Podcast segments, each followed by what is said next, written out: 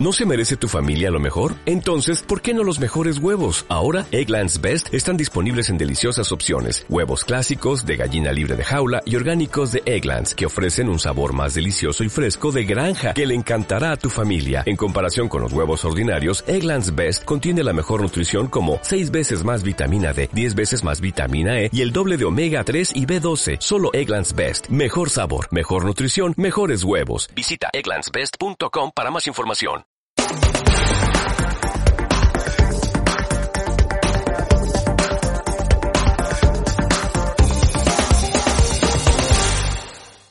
Estimado amigo, como siempre te doy la bienvenida al podcast del blog de Alicia Luengo para hablar hoy de las anécdotas y curiosidades con motivo del Día Mundial de Internet.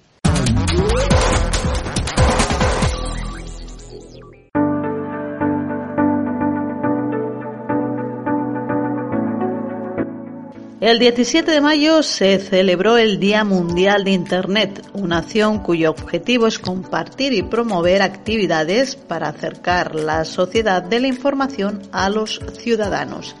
Aunque esta iniciativa se desarrolló por primera vez el 25 de octubre del 2005, con el paso del tiempo ha adquirido mayor relevancia.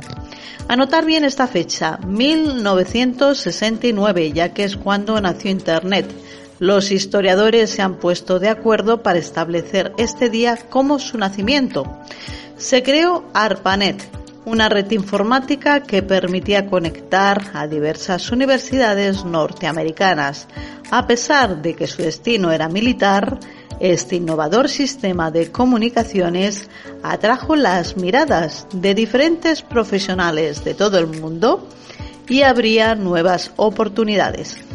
Está claro que esta herramienta ha transformado nuestros hábitos de comunicación, consumo y ocio. En los inicios de los 70, Robert Kahn y Bainton Cerf desarrollaron un nuevo protocolo de comunicación destinado a la transmisión de información entre las redes interconectadas. Este fue el punto de inflexión en la evolución de Internet, acelerando su expansión. La cantidad de usuarios que estaban conectados en la red crecía poco a poco y llegó a internacionalizarse. El uso se limitaba al intercambio de emails y para almacenar la información global. En 1989, el científico británico Tim Berners-Lee presentó un software basado en protocolos que permitían visualizar la información desde cualquier nodo de la red a través del hipertexto conocido como HTML. Mientras que la World Wide Web, tal como la conocemos hoy en día, se presentó en 1991. Dos años más tarde se abría para el uso comercial, pero esta herramienta tan poderosa quedaba reducida a ciertos ámbitos estatales, académicos o tecnológicos. Se puede decir que la denominada web 1.0 fue la que predominó hasta 1999. Siglo XXI, Internet y redes sociales.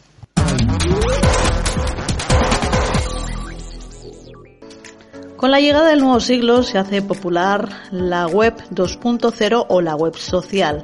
En aquel momento Internet dejaba de ser algo estático para permitir al usuario interactuar con el contenido surge una nueva era con el boom de los blogs y el intercambio multimedia. También aparecían las redes sociales, por ejemplo, MySpace entraba en escena en los albores del año 2000 y tres años después alcanzó gran popularidad, con 25 millones de usuarios ya en el 2005.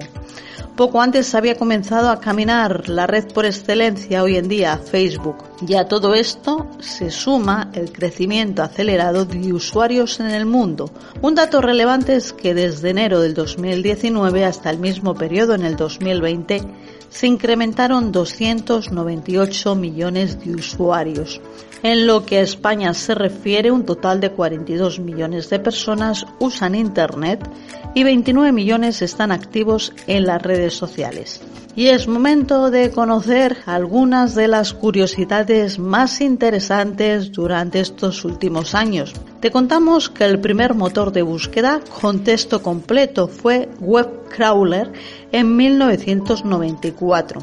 Fue una auténtica revolución y un modelo a seguir para el resto de buscadores. No obstante, el aterrizaje de Google cambió la visión de los internautas porque democratizaba los resultados que se ofrecían.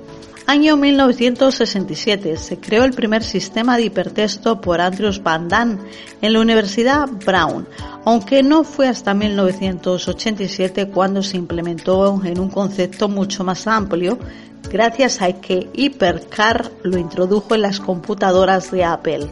Y otra anécdota de gran interés fue la primera venta online que se llevó en el servicio NetMarket con la compra de un CD de Steam con tarjeta de crédito, aunque no fue hasta mediados de la década de 1990 cuando se inauguraron las primeras tiendas online, entre ellas Amazon o eBay. En resumen, Internet ha democratizado el acceso a la información mundial y la sociedad moderna vive acorde a las nuevas oportunidades en la red. Estamos en una sociedad donde nuestra parte humana ha empezado a interactuar de forma ágil con robots, máquinas, algoritmos, etc y a utilizar el lenguaje Span-English como resultado de la fusión del español con el inglés para entender esta nueva jerga tecnológica. Pues hasta aquí la información que hemos compartido contigo este miércoles. No dudes en hacerla viral en las diferentes redes sociales porque, tal como te hemos explicado, hoy es posible gracias a Internet. Recibe los saludos cordiales de esta que compartió contigo estos minutos, Alicia Luengo. Feliz semana.